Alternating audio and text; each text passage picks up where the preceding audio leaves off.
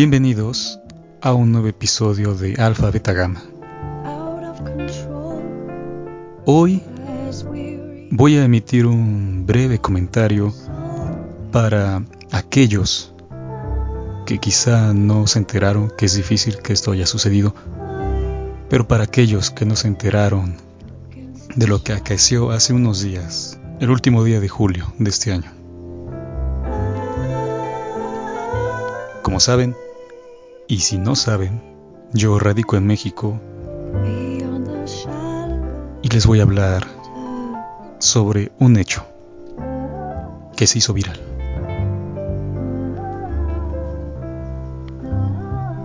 El 31 de julio México se hizo viral por un video de un asalto frustrado en una unidad de transporte público, que el discurso policial, jurídico, definiría como tentativa de robo o asalto, algo similar.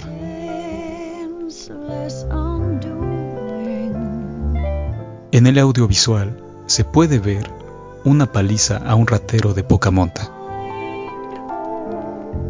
El video lo observé por las publicaciones de un medio informativo en una red social.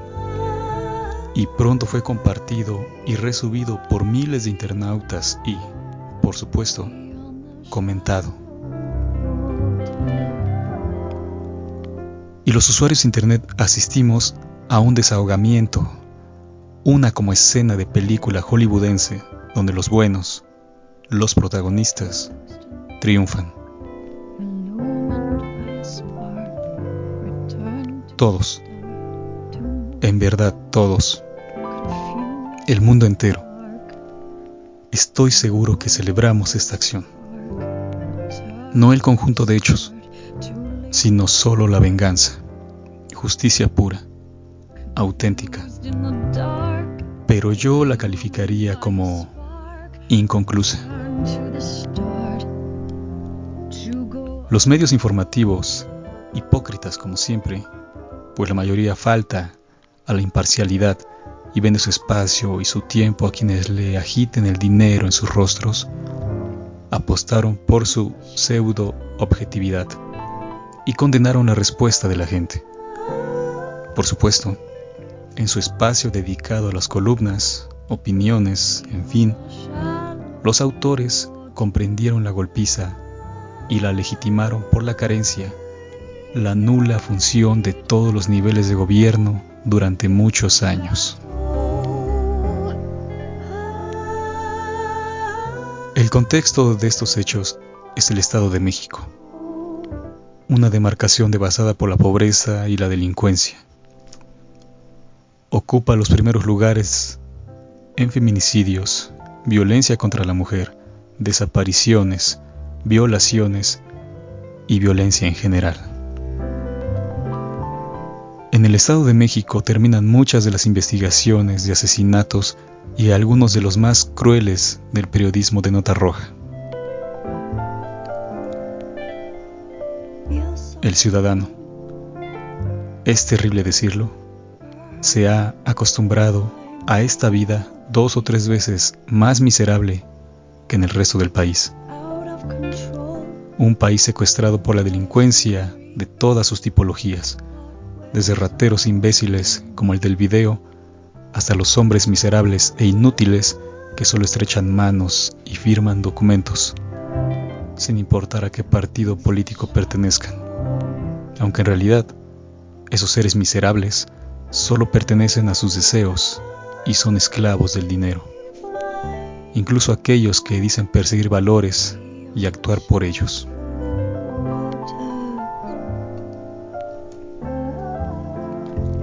Yo viví un año en el Estado de México. Pasaba las noches en hoteles repugnantes, donde al apagar la luz escuchaba la marcha de miles de cucarachas. Entonces supe que la imagen interior de los inmuebles se correspondía con la visión exterior, es decir, las calles, el mobiliario urbano, el tránsito y, por supuesto, la gente. Para sobrevivir, me enfundaba en un pañal gigante y vendía esos artículos. Por supuesto, para bebés. Estuve apostado un mes en un supermercado nacional que al mismo tiempo de mi estadía albergó, arrendó un espacio para el establecimiento de un pequeño circo. Jamás había visto aquello, un supermercado y un circo a dos metros de distancia. El olor era asqueroso, pero lo soportaba porque los animales me provocaban muchas sonrisas auténticas. Allí me alimenté de comida chatarra, entre ellas tortas gigantes con nombres del medio de la farándula y la imbecilidad. Por ejemplo, Niurka, Maribel Guardia, El Chavo del Ocho, en fin, según los ingredientes. Atravesé largos puentes que tenían vueltas laberínticas cruzados por tendidos eléctricos, por lo cual en algunos accesos había que caminar a gatas para no ser electrocutado o no golpearse el rostro con un cable. Este breve recuento de mi mediocre vida en el Estado de México es para afirmar con presunción que jamás fui víctima de la delincuencia, ni siquiera un manoseo en el transporte público. Pero puedo dar cuenta de la miseria en aquel distrito. Por ello, como no represento a ningún medio manipulado, ni represento a nadie sino a mí, Afirmo y celebro con hurras, aplausos, silbidos y saltos la venganza, la auténtica justicia de una sociedad que está secuestrada, rabiosa y amenazada con la muerte sobre su cabeza, el cañón de una fría arma, la última visión de la vida, la bala a punto de ser disparada.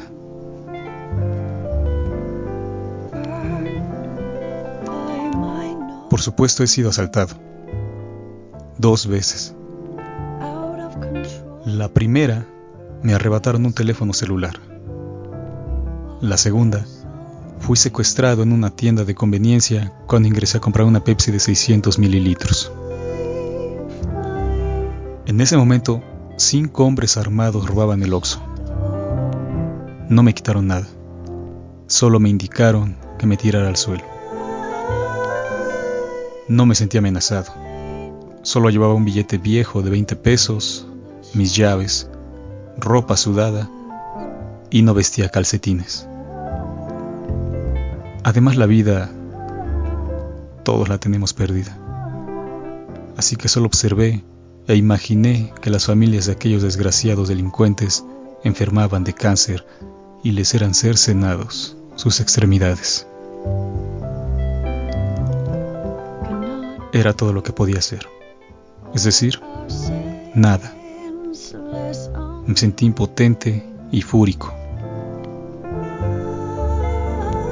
Por ello celebro, una vez más, la madriza a ese hijo de zorra barata. Y gracias a esta plataforma puedo hablar de esta manera. Larga vida al podcast.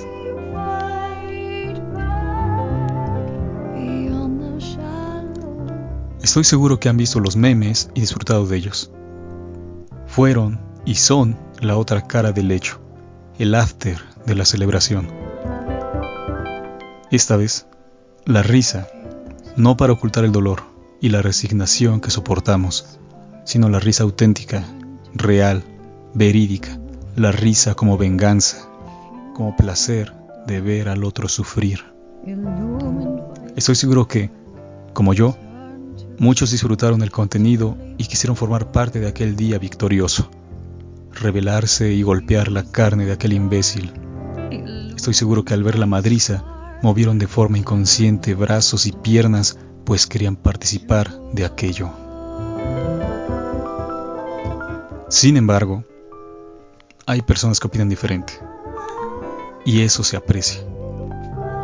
Pero otros fueron más allá y aprovecharon el espacio y su difusión para señalar, para acusar.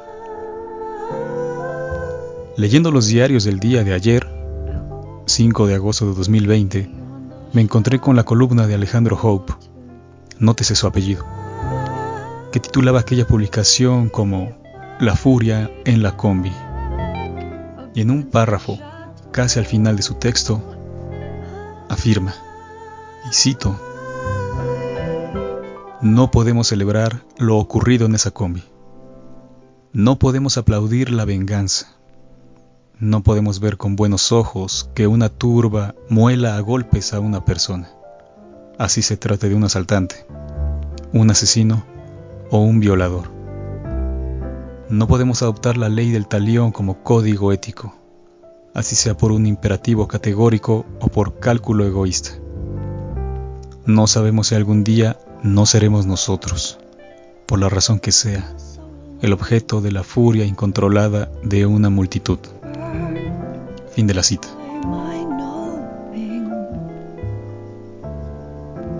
Solo estoy de acuerdo con estas últimas líneas. Aquí, en México, en este país de bárbaros, se lincha, y estoy seguro, por placer, por aburrimiento y ocasionalmente por justicia. Por ello cualquiera puede ser el siguiente ajusticiado. Pero la venganza en la combi es un hecho de justicia pura que, repito, aplaudo y celebro. Y contrario a ese columnista de apellido Esperanza, según la traducción, que vuelca el significado en su texto, yo no soy un imperativo, ni señalo, ni niego, ni condeno los hechos pues estos solo son. ¿Qué autoridad es Él para decir aquello de no podemos celebrarlo ni aplaudir la venganza? Los familiares y amigos del hombre deben estar de acuerdo con las palabras de Hope, pero no los demás. Que cada quien sienta y exprese lo que le dicten sus entrañas, pues es fácil escribir y hablar como lo hago yo ahora sin haber estado en aquella combi que por extraña casualidad viajaban valientes. Vayan a saber lo que cada uno de ellos experimentó todo ese tiempo. Todos sabían que iban a ser asaltados.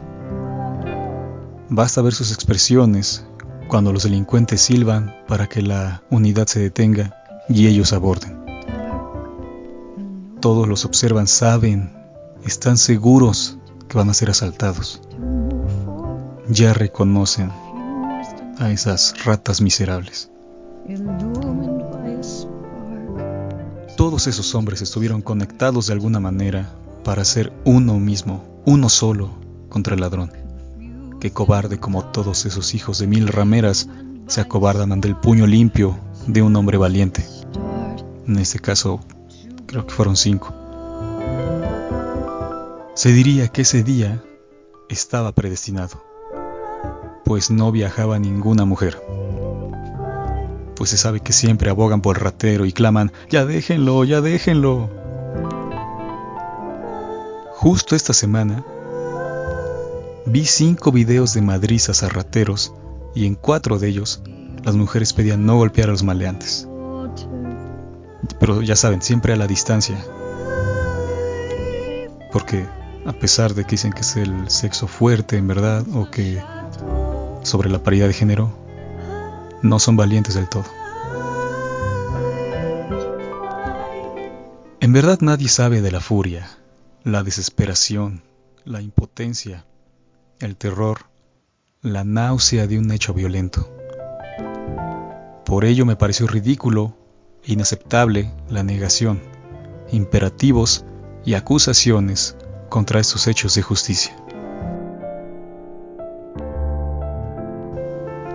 Al comenzar esta opinión, justo mencioné que la golpiza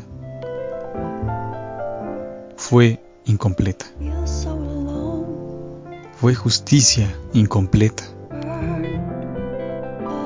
Por supuesto, yo no lo hubiera matado, como muchos claman, como muchos escribieron, como muchos compartieron en todas las redes sociales.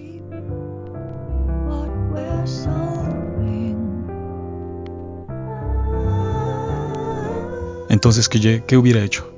Yo le hubiera sacado, le hubiera arrancado los ojos y destrozado sus genitales, para condenarlo a esa vida que no sería sino agonía, que cada día deseara morir. Eso, para mí, es la justicia total, no la muerte, que es la libertad, sino condenarlo a la vida en la cárcel de sí mismo, encerrado en sus recuerdos, sus deseos, y en aquel momento que definió todo.